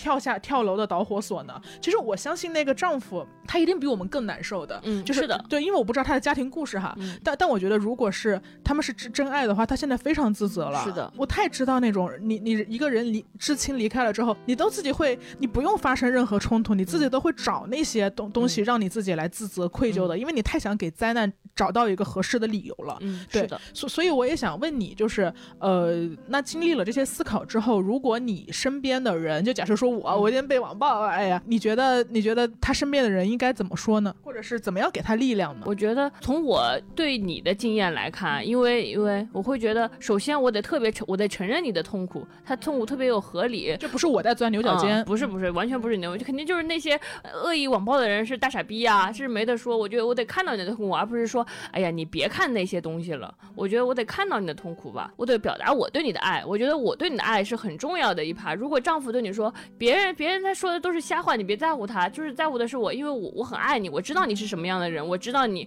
我我肯定你，我欣赏你，我知道你善良，你喜欢小动物，你会给邻居奶奶就是买日历，就是我我知道你一切优良的品行，你不是他们说的那样的人，他们说的是错的。我会加强我对你的正面评价吧，因为因为你被负面评价伤害了，我必须要告诉你正面评价你是一个什么样的人，以及我有多支持你。嗯，我觉得也许说这些会更有帮助。嗯，我觉得那个丈夫他不会说那些，不是因为他不爱他的老婆，可能是在他漫长的教育中，就是他就像我说的，他这么长大了，他接受到了一些思路，让他说不出那些更优微或者更被别人需要的东西，他不能一下子就说出来这些，因为其实，在很很多情况下，我们的教育是否定情绪的，或者说，比较漠视情绪。嗯，对对对对，中国中国就会有一个词语是情绪化，是的，但你看情绪化，他都没有给你的情绪，嗯。我我我都没有说我是好情绪还是坏情绪哦是的，但好像情绪化就是一个不好的东西。是的，你通通常说，当然这个污名化更多的时候被加在女性身上，嗯，就是情绪化就是不好的，所以我们的教育里其实是反情绪的。是的，然后我们更崇尚现实，但我们所崇尚的现实又是一种在亭台楼阁之上的现实。都嗯我我们一方面非常现实，嗯但我们又不够现实。我们我们在。大的理念上又是其实是非常架空的。但我们又很强调现实，我们的现实就被局限在了一种我们要看重钱，是吧？就这个人好现实啊，就是他肯定看重钱。但看重钱不是唯一的现实感，真正的现实感是你对周围有关切，是的，你你对你对社会有认知，然后你对更弱势的人有有一种深深的。你不用同情，但你看到他们，就是你不用看，你不用看身边的人，你看看你自己，你有没有尊重你自己的情绪？嗯，就你有没有没有尊重你每一次情绪的流动？其实中国整个文化是漠视这个的，虽然说的有点大，但是其实我我是越长大之后才越明白，儒家文化确实深深的影响着我们。我小时候受到的教育就是儒家文化已经被推翻了，五四教育的时候已经推新文化运动已经把那个呃旧的儒家文化给推翻了，我们现在是新时代了。但是我长大之后才发现。儒家文化的真正的核心一直扎根在我们每一代中国人的心中，就是那种刚呃，就是君君臣臣父父子子式的，就是对对对，就是三纲五常式的文化，就是它就是它其实是更强调秩序的，更强调就是一个国家要要通过对通过遵循怎样的秩序才能让就是仓廪实，我觉得它是通，但是它很少强调一个人的情绪的。情感的流动，如果你是以孝治天下的，那么父母之间和父母、父母和儿女之间真正的情的流动是什么呢？对，如果你是以呃什么妻为呃夫为妻纲，你是以就是一个家庭就是门当户对，然后在一起生产呃以家庭单位，然后生产出更大劳动力这个来组建家庭的，那么夫妻之间的爱又算什么呢？整个文化没有特别不强调夫妻之爱，然后父母之爱，他没有强调这个。对，所以我们从小，我觉得我们从小生长在一个不怎么重视情绪的地方和不怎么重视情感流动的地方，而这需要用我们漫用漫长的人生去克服它和重新学习它。嗯，而且对于情感甚至都有污名化，就好像大家会觉得你你们两个是在情绪化的聊天。嗯，但情绪化的聊天怎么了？就是。情话聊天就是我们用真心和真心碰撞出一个情感流动的对话，这是非常非常珍贵的，这比什么都有效，这比一个教育。教育说，哦，臣子要对要对君主忠诚，儿女要对父母恭敬，是一个更打动人心的对话。因为当当你的父母真的爱你的那一瞬间，你是会永远记住他的。对，你的孝顺并不来源于你被教育要孝顺，而是你想起了那个他爱你的瞬间，他他摸着你的额头说：“宝宝，你发烧是不是很很难过的瞬间？”所以你你被爱的时候，你的决定其实不是我要孝顺，因为孝顺也是一个他人给你的词，是组织给你的词。你是说哦，我要回馈爱。是的，是的。所所以你回馈爱这个，它就自然而然成了孝顺，而不是你心中被驯化说我要孝顺，所以哪怕他对我不好，所以我也一定要孝顺。这个反而是教育中的毒水。是的，就大家一定要把它吐出来。而且规则天生，你刚刚说的那个我觉得特别好，就规则天生就是抹灭情感、抹灭人性的。但其实就像我刚刚说的，我的校霸男友的例子，就规则本身，你看着它非常的宏大，但它又经得起多少深究和拷问呢？是的，为什么是规则呢？规则达到这个目的，那达到目的然后呢？其实。其实你只要问问你自己，那一刻你被伤害了吗？你真的开心吗？你要你要非常非常认真问自己，你被伤害了，你是会难过的，你难过吗？还是你真的幸福呢？如果我们真的非常非常重视自己的情绪，然后你被别人伤害的时候，你不会觉得说哦，老师伤害我可能是应该的吧，因为我是个差生，而是说老师伤害我难受，我为什么要受这样的伤害？老师伤害我，我是难受的。你你你要特别特别尊重你的情绪，然后知道伤害你的人是错的，你才能学会。不伤害别人和爱别人，否则你就把这个伤害合理化了。对对对，当然我特别理解，就是大家可能，其实你说的是我我我的痛，我身边的体系是那样运转的。当时你身边你有班上有四十个同学，三十九个同学被老师伤害了之后，他们都觉得哦，因为我成绩不好，所以老师伤害我非常合理，他们都把它合理化了。但只有我一个人，出于我我我我人心的那一种直觉，我说老师你你这么说好像不太对的时候，我一定会被认为是那个矫情的学生，我一定会被认为是那个娇气的学生，你就会被你就说。是我错了吗？对我一定会，我一定会自我怀疑。所以这个时候你要自己肯定你自己，你要肯定你自己。别人的伤害你才是错的，你你的情感受伤害，你的情感是正当的，你你才是对的。至少不要为了伤害了，至少不要为了规则去牺牲小我。是的，嗯，那一套东西是错的，是错的。而且我们今天其实聊到了很多关于情感的东西，不管是我和智智之间的关系，还是我们在面对他人的时候如何学会共情，其实都是。自己给自己找到的一个支持体系吧。很多时候，当然在最好的情况下，以及在最万能的情况下，我们更希望说这个体系我们能自己给自己，但这很难的，就是自造血是很难的。一个人不可能永远都分化出另一个分身来自我鼓励、自我打鸡血。很多时候，你就是枯竭了。你在这个时候，你就是感觉就就像每天晚上睡觉时的我，就把灯关了，然后你就感觉自己陷入到黑暗里面了。但其实，在这个时候，很多也还是还是仍然有一些事情是我们可以做的。比如说，我们今天也分享了我们最近很多的呃故事嘛。我们最近去环球影城了。对，四月份我还过了一个生日。其实我我当天没有打算过生日的，我就打算就是平淡的一天，然后可能智会给我买个小蛋糕，我们就在家吃吃。但当天呃，在我过生日的前一天，有两个朋友啊，就一定就是死皮赖脸说我要来你你家做饭。然后，因为他们提出这个这个这个这个想法，他们说我要我们要来你家做饭，你准备准备吧。就这个东西我肯定不能拒绝了嘛，是吧？那你不能拒绝客人。但当然我心里是很开心的哈，我觉得大家可以呃，就是这种半强迫的让我过一个生日，就他们就觉得说你不能一个人过什么的，所以大家就过来了，然后过了一个还挺开心的生日。对，然后我们一起吃了蛋糕，然后一起看了脱口秀，一起自己做了饭。其实我们最近还自从搬过来之后，我们还挺常在家举办家宴的。就是我之前两年一直因为一直在做编剧工作嘛，就就是回家的次数比较少一点。然后所以因为每天都待在家里，然后我就参与了很多张呃小张和他的朋友们的这个聚会环节，五彩纷呈。他们我们就一起在家五个人围着一个桌子，我们一起煮火锅吃，然后一一一起做饭。当然我是躺着的，但是我会洗碗。然后呢，我们会一起出去去环球影城去玩，我们还会一起去做按摩，或者一起出去散步，或者一起出去吃东西。我觉得就是大家总是在一起活动，还一起唱歌，我觉得每一刻都非常美好。但还有一一个方面，可能是因为咱们家这个条件也改善了哈，有有了一个小小的客厅，有了一个小小的餐桌，虽然。条件改善的非常局部，就是我们还是非常紧凑。我们那个我们的那个餐厅，就是我们那个桌子吧，它不是平时是靠着墙的嘛。然后我们呃五个人一起吃火锅，就把它拉出来。但是呢，但是呢，那个只要桌子一拉出来，冰箱门就打不开了。冰箱冰箱旁边是洗衣机，然后呢拿一个饮料就会比较困难。但是已经比我们之前的房子大大改善了。我们至少已经有一个正儿八经可以招待别人的餐厅了。对对对对，略小略小。然后那个客餐厅里有一些奇奇怪怪的东西啊，比如鞋柜，比如说。洗衣机，然后比如说冰箱，然后也，然后也因为太小了，所以每一次有朋友来，我都需要去阳台上把桌椅把把椅子搬出来，对，然后才能大家才能坐下。然后还有一个人是要坐过道的，对，反正种种的这些东西，其实他给我提供了一个可以制造亲密的空间，但他可能暂时性没有那么舒适，但我们都其实就没有管这些不舒适，是的，我们就仍然非常开心的在一起聚会，就好像老友记一样。对对对。OK，我开始了。哦。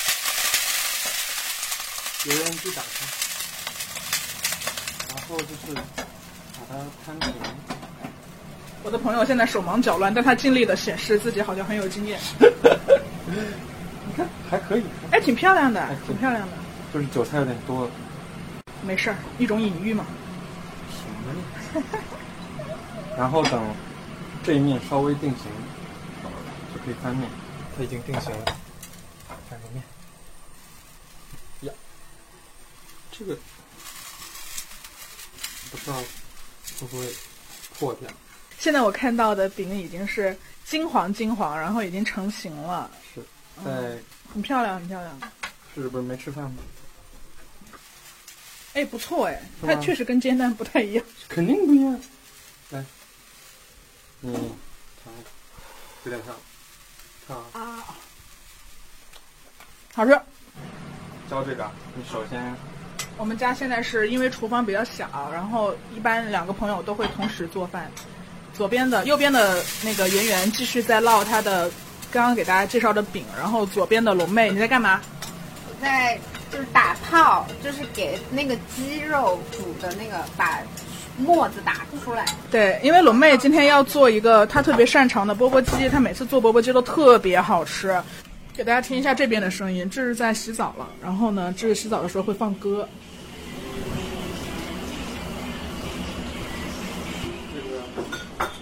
刚刚大家听到这一段特别热闹的在做饭的声音，就是我我们的朋友们在做家宴的这个过程。总之来说，我觉得最近我自己的一大改变，就首先要感谢这个家，不得不说租金贵一点还是有它的道理的。在自己能能力范围之内，如果有一个客厅，真的是一件很幸福的事情。你跟你的朋友们的亲密指数真的会指数级的上升。我不知道该怎么给大家在这个混乱时代以一个万能的解法，但似乎建立一个线下的小圈子，它有两个要素哈，就一定是一一个是线下，第二个小圈子。当然线上，我们的上海朋友们，我们也可以在线上玩狼人杀哈。但线下的小圈子的不一样是，线下你们一块儿吃一顿饭，对人的治愈和补给是特别直接的。就我们不再依赖语言了，我们不再依赖语言是一个很重要的事情。我们在线上的大多数时候，我们都太依赖语言了。线下聚会的时候，大家你看着我，我看着你，我很自然的帮你把筷子递过去，然后你很自然的饼烙烙出来了，你要喂我尝一口，因为家小嘛，所以所有人都挤在一块儿，然后我们在吃完饭之后还能一起看个脱口秀。你要在外面吃饭，肯定就没有这个环节了嘛，大家拥熙熙攘攘的吃完一些饭，然后就各自回家了。对，所以家宴其实把小圈子在一起的紧密感让它。急剧加强了，然后时间上也延长了，所以我们就会变得非常亲密。而且你刚，而且我觉得最可贵的一点是，组成这个小圈子的人是你生命中最亲密和重要的朋友，这一点也很重要。因为我们刚刚之前也讲了很多关于理想世界，关于怎么跟人共情，怎么尊重人，怎么真正的爱别人。以及儒家文化是一个并不怎么重视情绪的地方，但我觉得小圈子就是一个很能对抗儒家文化给我们带来影响的东西。因为儒家文化最怕什么？儒家最怕《水浒传》。《水浒传》就是一个来自五湖四海的，没有血缘关系，只是因为意气相投，只是因为我喜欢你，我的价值观跟你一样，然后我们都有共同的目标，我们组成了一个小圈子。那我们怎么重视我们的情感呢？可能就是让跟我们没有血缘关系，也没有利害关系，并不是师长，也不是领导，更不是父母，而是我们喜欢的人，我们组在一起。然后我们互相珍重对方的情绪，互相珍视对方的情感，也许这就是让我们更加爱自己的方式。是，而且在这个小圈子里面，因为刚刚志也说了，我们来自五湖四海，所以大家带着完全不一样的成长背景，然后有着完全不一样的家乡的习惯，然后聚在一起聊天。这个过程其实是我会觉得它跟线上有一个不一样，是线上，比如说我我刷微博嘛，然后有一些算法等等互联网的因素，会让我困在信息茧房里。但我反而觉得线下这种互相基于信任的这种聊天，反而让我打破了我的信息茧房。因为我爱你，因为我喜欢你，所以我才愿意听你说和我不一样的想法。如果是网上的陌生人来跟我说，那我可能就直接就党同伐异了。如果一个人他跟你不一样，他又是你非常好的朋友，也许你就愿意听一听。但可能也有一些时候你们会就某一个问题进行争论，但它就是你逐渐扩张自己认知边界的一个办法。因为就只是刚刚说的嘛，因为你喜欢他，所以我愿意，我愿意，我愿意倾听，我愿意理解他跟我不一样，我愿意理解他。对对对对对，所以他也能包容更多的可能性和。呈现更多，生长出更多不一样的可能性。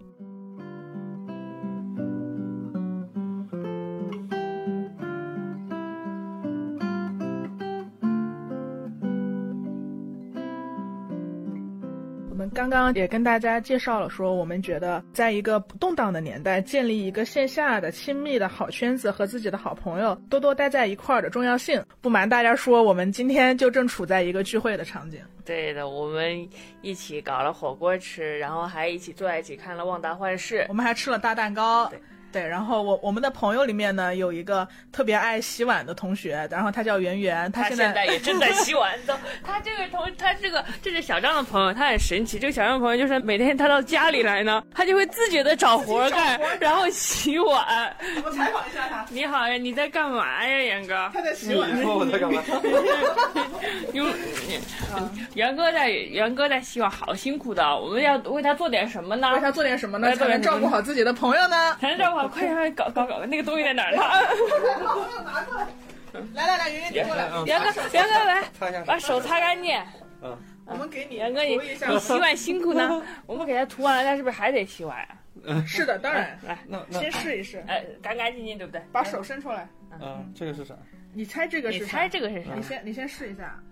现在我在往元哥的手上抹了一个黑黑的东西。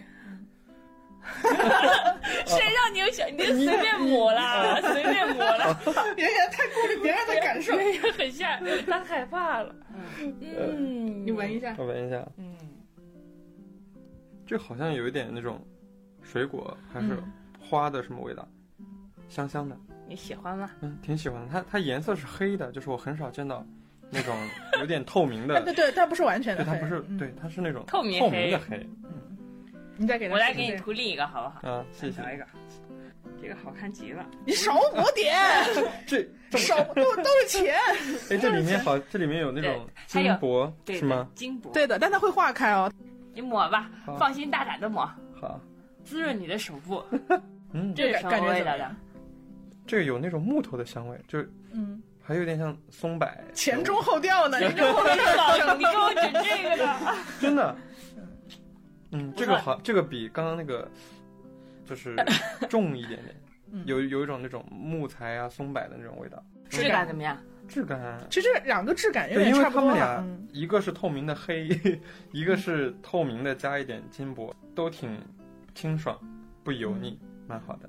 行了，接着洗碗去吧。好，接着洗碗去吧。我们我们把你拉来做实验的 功能已经结束了。对对对，好既然元哥已经抹过护手霜啦，我们今天的最后一个主题就昭然若揭，就是给大家推荐一些啊、香喷喷的身体护理产品。对的，小小张，你先来说，因为你就是有很多护手霜，而且你有很多护手的习惯。是我我特别爱做这件事情，就因为我大家都知道我是一个共情能力很强的人嘛，然后我可以共情全世界，所以我也可以经常共情我自己的手。我经常会看着我自己的手，就觉得他真的太辛苦了，他要写稿，要冲咖啡，要扫健康宝，然后我觉得我真的不能失去我的手，但是因为它太平常了，导致我甚至经常忽视它。我跟小张就特别不一样，就是你知道吗？今天说了很多不一样，这点也不一样，因为我就是一个总是忘记涂护手霜的人，但是我我又不一样，我是一个肌肤饥渴症，所以我很喜欢在别人用护手霜的时候蹭过去。别有用心，别有用心，比如说小小张用护手霜，我就说小张给我用用呗。然后呢，然后小张可能挤给我，我就说小张，哎，别这么麻烦，你就抹给我。然后呢，我就手就往他的手背上一蹭。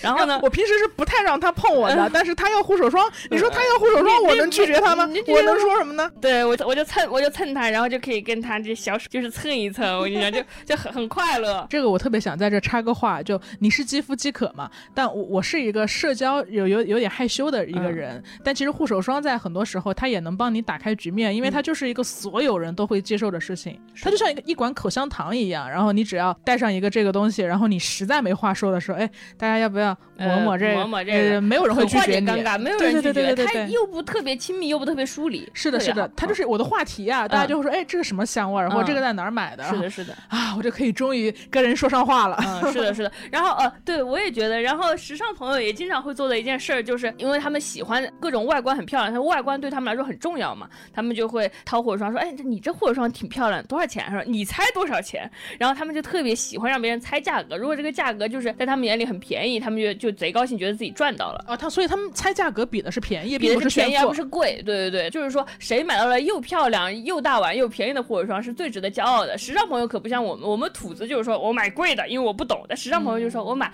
又便宜又好的，是这样。其实时尚是一种挑选的品味，而不是一味的什么都贵。没错，所以呢，我们就要给大家推荐这一款香喷喷，然后又便宜又滋润又大碗的 Pinpoint 的护手霜。我很不喜欢那种香味很重又很滑腻腻的护手霜，因为我觉得抹完了它我就没办法做事了。我我如果是就手油腻腻的，我就是不方便在键盘上打字，也不方便我就是徒手吃鸡爪。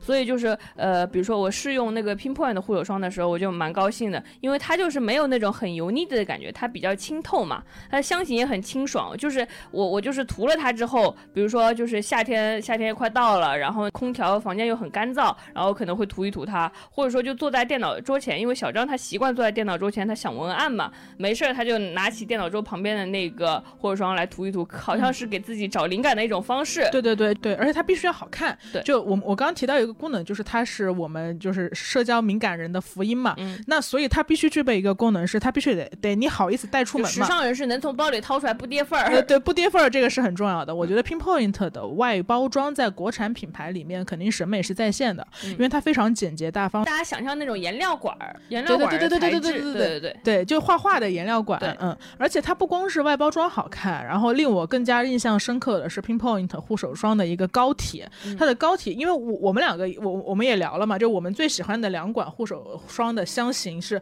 智智更加喜欢礁石黑，对对吧我跟因为这个名字很酷。对对对，然后我更喜欢落日金这一款呃香型，然后这两款也是在我们今天的优惠政策里面可以买到的哈。嗯就我会觉得说礁石黑像那种晶莹剔透的黑珍珠，就它它是黑的，但是它在阳光下又是透明的，又非常神奇的一种黑，确实非常好看。然后落日金就非常漂亮，元哥也试过，对对对，它是非常透明的，然后但它里面有一些可以融化的金箔，香型也很好闻。然后因为我喜欢礁石黑嘛，礁石黑就是清清爽爽的海洋气息。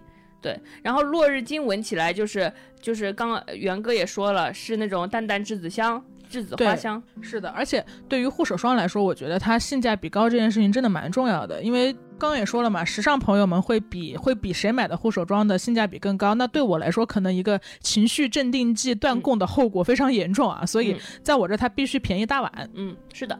所以呢，我们我就认真的给大家说，我们这次推出的 Pinpoint 套装的性价比是很高的。它因为它不只是护手霜的品牌，它是一个整个的身体护理系列嘛。嗯。然后它还包括身体乳，所以它推出的套装呢，它是一支一百八十毫升的身体乳加三支五十毫升的护手霜。另外随机赠送两个五毫升的身体乳小样，然后身体乳的味道还可以选择海淘或者水柚。所有的这些东西加起来，你大家猜一猜，大家猜一猜要多少钱？我先不说，我先让您猜一猜。张佳琪，您说。我我再说一遍，刚刚只是说就是身体乳一支，护手霜三支，一共四支，然后还赠两支小样。原价八八八，现在只要一五八。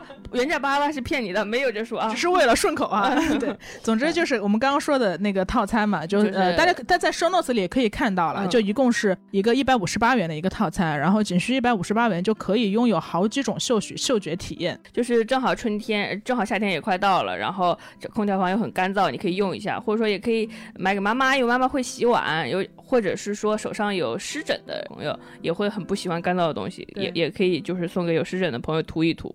即日起，打开淘宝搜索 Pinpoint 标点旗舰店，向客服发送“贤者时间”四个字，就可以查收我们的听友专属优惠链接。仅需一百五十八元即可购买春夏身体护理组合：海淘身体乳一百八十毫升一支，加护手霜五十毫升三支，或水柚身体乳一百八十毫升一支，加护手霜五十毫升三支，另随机赠送身体乳五毫升的小样两份。以上就是本期贤者时间的全部内容，感谢你的收听。再见，我们下期节目再见。我们下期节目再见。